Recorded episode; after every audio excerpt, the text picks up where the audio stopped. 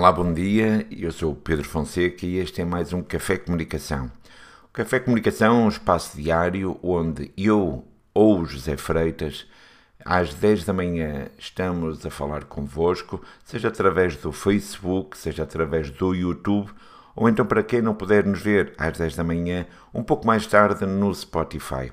Neste espaço tentamos partilhar contigo aquelas dicas, aquelas sugestões, aquelas ideias que muitas vezes partilhamos com os nossos clientes e com os nossos parceiros. Agora também contigo. Nestes últimos dias e no seguimento do sucesso da Netflix da série O Gambito de Dama, o xadrez voltou outra vez a estar na moda. Foi incrível, inclusive no Black Friday uma das categorias que aumentou bastante o número de vendas foi tudo o que fosse acessórios relacionados com xadrez, desde tabuleiros, peças, software, livros, disparou, disparou de uma maneira incrível. E uma vez que está na moda falar no xadrez, de vez em quando existem estas modas relacionadas com o xadrez, mas uma vez que estamos outra vez na moda a falar de xadrez, e porque aqui na Caxi gostamos bastante de xadrez, Estamos a fazer aqui uma série de vídeos onde tentamos mostrar como é que o xadrez pode ajudar o teu negócio. Como é que a prática de xadrez pode ajudar-te a desbloquear algumas situações no teu negócio. Como é que pensar na estratégia de xadrez pode ser realmente aplicado ao teu negócio para além de ser apenas uma fotografia de um tabuleiro num PowerPoint em que alguém te apresenta. Então, depois do primeiro vídeo onde falamos sobre o, as grandes vantagens de se jogar xadrez e de que forma é que podemos dar o negócio, e depois quando começamos a pensar nisto, como é que um iniciado no xadrez pode ter lições para levar para o negócio, hoje chega o momento de falarmos como é que um jogador intermédio pode também tirar algumas lições. Aqui seria mais ou menos onde nós nos colocaríamos, entre o iniciado que está aqui a chegar à ponta de intermédio.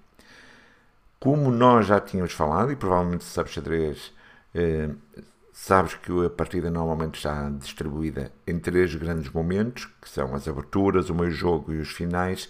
Já nos outros vídeos explicamos as características destes momentos e inclusive a importância de cada um deles quando está relacionado com a estratégia e nós vemos se está tudo a funcionar bem ou não e de que maneira que isso se transpõe para o teu negócio. Hoje vamos continuar com a mesma, com a mesma visão de estas três grandes fases do jogo, como é que se ajustam na estratégia que tu queres montar para conseguir atingir os teus objetivos. Suponho que seja alguma coisa como eu quero contactos para o meu negócio, eu quero pedidos de informação, eu quero vendas, eu quero criar reputação da marca. Tudo isto está para aqui para aplicar. No entanto, para além de tudo o que um jogador iniciado, logo alguém que está também a iniciar nesta forma de pensar a estratégia do meu negócio, ao fim de algum tempo, nós começamos a ver que aprendemos algumas lições e que já não estamos tão verdes como estamos no início pequenas coisas que a gente começa a notar. Por exemplo, se o iniciado, um jogador iniciado, deve conhecer os finais de partidas, mas tem muitas vezes que um, conseguir entender se qual é o final, como é que se joga aquele final. Com a prática, um jogador intermédio chega à conclusão de que já sabe de instinto, já sabe de cor os finais. Isto, na realidade, o que quer dizer é que e eu já tenho o meu método de conversão, por exemplo, da cliente, de tratar um contacto da minha empresa de tal forma hum, instintiva, não é? Faço de forma instintiva que, por exemplo, uma das coisas que muitas vezes nós aconselhamos a fazer é agora que já sabemos de coração hum, aquilo que é preciso fazer, vamos escrever. E vamos escrever e documentar esse processo até para poder partilhar com outros. Portanto, os, os finais de partida com a prática eh, acabam por ser sempre depois a mesma coisa, quase. Então, o que eu queria que vocês tivessem noção é qual é o procedimento que nós temos quando alguém liga para a nossa empresa, quando alguém nos envia um e-mail a pedir a informação, a pedir um orçamento. O que é que nós vamos fazer quando fazemos realmente uma venda? Todo o processo já tem que estar muito bem memorizado, muito bem documentado. E aqui isto já começa a distinguir quem é que era o tal jogador iniciado daquele jogador intermédio. Depois temos também uma fase muito, muito importante, que era a fase onde muitas vezes as pessoas se perdem no jogo, assim como se perdem muitas vezes no negócio, que é o meio-jogo. O meio-jogo, nós tínhamos falado que é a parte onde nós utilizamos aquelas ferramentas que queremos ter e que vão levar a nossa relação, vão levar o nosso jogo, vão levar a nossa partida para o final que, onde nós estamos mais à vontade. Então é da maneira onde nós vamos limpando algumas ferramentas, vamos otimizando algumas ferramentas e vamos colocando a nossa criatividade. Quando nós estamos, uma vez mais, a praticar muito, e isto quer dizer que na estratégia do vosso jogo, do vosso, do vosso negócio, vocês têm que estar a testar, testar, praticar e ganhar aqui algumas rotinas. Vocês vão começar a ver que há. Eu conheço muito bem uma ferramenta e essa ferramenta pode ser uma peça no meu tabuleiro. Essa ferramenta tem características e conheço outras ferramentas têm outras características. Mas quando começamos a pensar de que forma é que eu consigo juntar estas duas ferramentas, eu ganho um, uma, possibilidades muito mais poderosas. Muitas vezes no xadrez a soma de duas peças é muito mais do que uh, as peças enquanto individuais. Por exemplo, muitas vezes nós vemos que parece que o peão não vale nada, mas um, uma, uma, série de peões bem, bem posicionados pode ter uma força, se calhar, às vezes até maior do que uma, do que uma dama ou do que um, uma torre. O que é que nós queremos estar aqui a dizer? Vamos pegar num exemplo uh, que nós podemos fazer. Uh, não sei como é que vocês costumam enviar os orçamentos, mas normalmente podemos entender que o envio do orçamento é uma parte do meio jogo. Portanto, se meu, a parte final será fazer a venda, no envio do, do orçamento há várias maneiras em que nós podemos tratar este, este lance, por assim dizer. Há quem pegue simplesmente e faça uma chapa 4. Faz sempre o mesmo orçamento, envia com PDF junto a um e-mail e aguarda uma resposta. Esta é uma das formas que nós podemos fazer.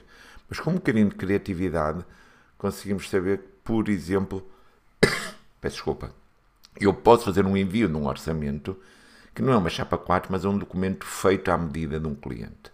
Então a minha criatividade vai fazer com que aquele movimento é mais trabalhado, é mais pensado. Não é tão imediato, mas tem que ter aqui um, já algum plano para fazer simplesmente uma coisa tão, aparentemente tão simples como enviar um orçamento. Se calhar vou ter que estudar um bocadinho melhor o cliente, vou ter que ter algumas reuniões com o cliente, por aí fora. Mas quando nós começamos a estudar, podemos tentar incluir algumas métricas do envio de orçamento, em vez de eu ficar à espera. Por exemplo, existem ferramentas que me permitem saber se um cliente abriu ou não abriu o orçamento, quanto tempo é que ele teve a ler. E isto já é ir além de, portanto, não só o orçamento é preparado, como eu tenho ferramentas associadas ao meu envio de orçamento para ter aqui algumas métricas. Obriga-me a pensar e a ser mais criativo então no meu meio jogo. Vamos pensar agora numa outra peça, num outro elemento que muitas vezes nós podemos fazer e, por exemplo, esta que estamos a usar neste momento é o que eu iria dizer. A comunicação vídeo. Nós sabemos hoje em dia que é mais fácil as pessoas verem um vídeo do que se calhar estarem a ler um documento. Se eu tiver num um orçamento com 16 páginas, portanto, um documento longo, o que vai acontecer é que às vezes, por preguiça, as pessoas não irão ler tudo, irão ler algumas páginas. Como é que eu posso fazer com que as pessoas possam tentar ler um pouco mais? Vamos supor que, em vez de apresentar o orçamento em papel, posso enviar o orçamento em vídeo. Ou seja, eu envio um vídeo onde explico tudo o que eu iria escrever no papel. E aí eu posso fazer o foco em todas as partes que eu quero do, do, do meu orçamento, onde eu quero que eles dê atenção ou não. Tiro a iniciativa do cliente estar a saltar de folha para folha e ele vê um vídeo, por exemplo, de 10 minutos, onde eu explico o que é que nós pretendemos fazer, quanto é que isto vai custar, quanto tempo é que dura o orçamento, quando é que podemos começar a trabalhar. Então seria um orçamento em vídeo. E isto irá funcionar de certeza muito bem. Portanto, é uma forma criativa de eu aplicar uma ferramenta minha.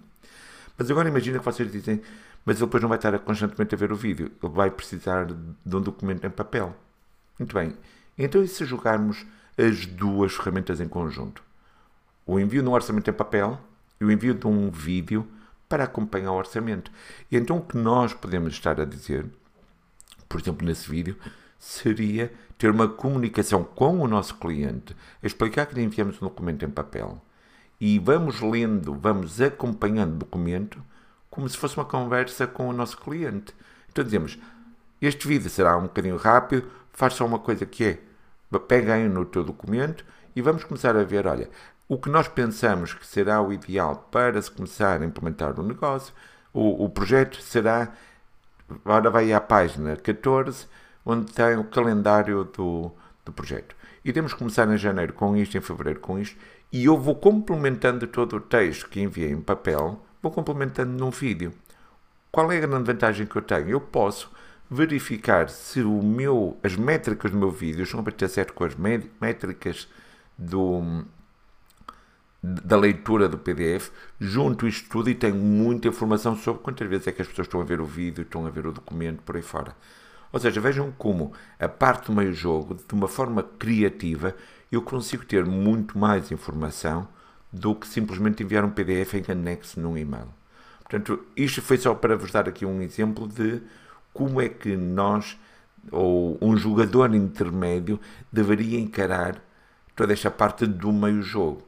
É conhece as potencialidades das várias ferramentas, aplica criatividade e, de preferência, tenta criar simbioses entre as tuas peças para que de repente o teu jogo seja muito mais forte.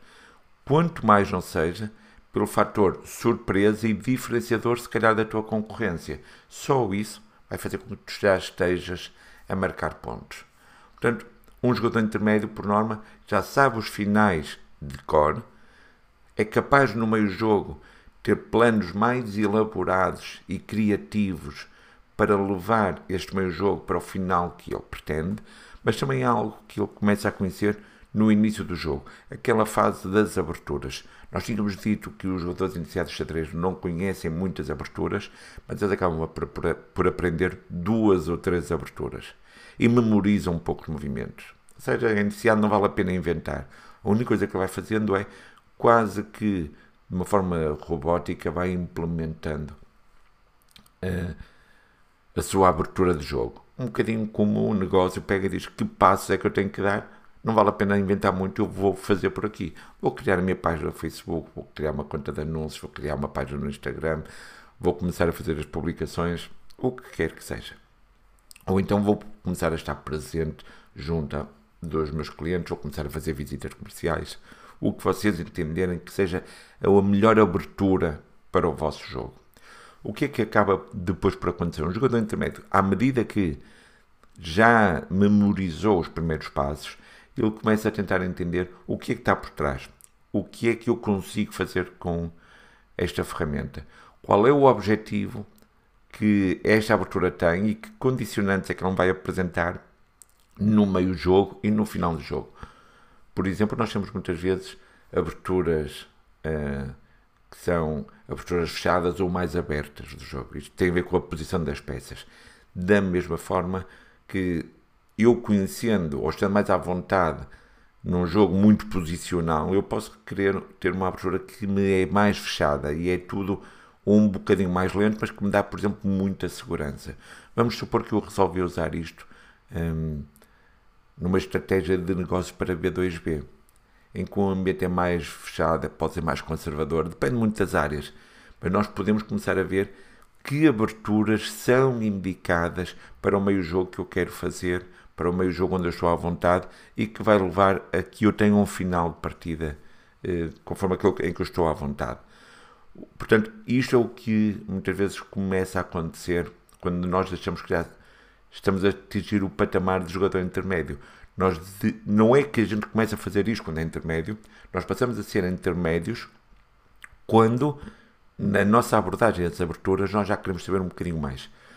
Um dos exemplos muito simples que eu muitas vezes digo e uh, é muito fácil nós conseguimos entender, muitos negócios começam com aquela típica abertura de eu tenho que estar presente em todas as redes sociais, Facebook, Instagram e LinkedIn.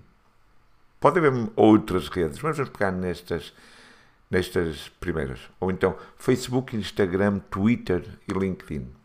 E uma das coisas que eles fazem é, eu quando faço uma publicação numa rede, eu replico essa publicação em todas as redes. Ou seja, eu tenho uma publicação no Facebook e vou pôr o mesmo conteúdo no Instagram e vou pôr o mesmo conteúdo no Twitter, desde que cabe nos, nos caracteres e no LinkedIn. E isto é um erro de, de, de, principiante. É melhor do que não fazer nada, mas é um erro. O que é que acaba por acontecer? Com a prática, nós começamos a ver que o objetivo de uma publicação no LinkedIn é diferente do objetivo de uma publicação do Facebook, que mesmo assim é diferente do objetivo de uma publicação no Instagram. Então nós começamos a entender qual é o objetivo, qual é o propósito de uma publicação numa rede e depois disso, muitas vezes até vamos um bocadinho além de saber então esta plataforma o que é que me deixa fazer, o que é que eu posso ou não posso fazer. Porque também é outra das asneiras que muitas vezes as pessoas conhecem muito bem uma plataforma, vamos supor o Facebook, e julgam que todas as outras plataformas fun funcionam da mesma maneira. E nada mais errado, há coisas que se pode ou não fazer nas outras redes sociais. Portanto, aqui também nós consideramos que um jogador é intermédio quando ele já tem esta preocupação.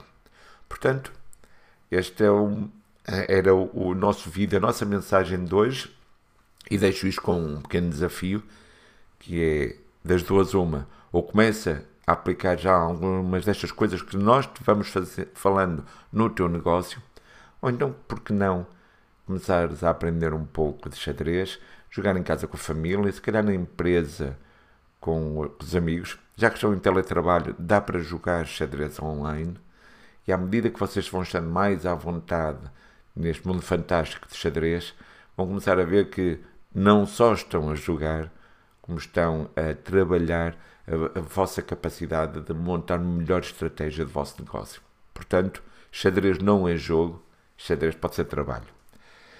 Assim uh, fica a mensagem de hoje. Foi mais um Café Comunicação. Eu relembro todos os dias, às 10 da manhã, no Facebook e no YouTube e um pouco mais tarde no Spotify. Se quiserem ser notificados de que estamos em direto ou a carregar um vídeo, já sabem, sigam-nos no Facebook, subscrevam o nosso canal no YouTube e. Uh, se tiverem alguma dúvida ou comentário, já sabem, escrevam aqui em baixo que nós iremos responder. Obrigado e até amanhã.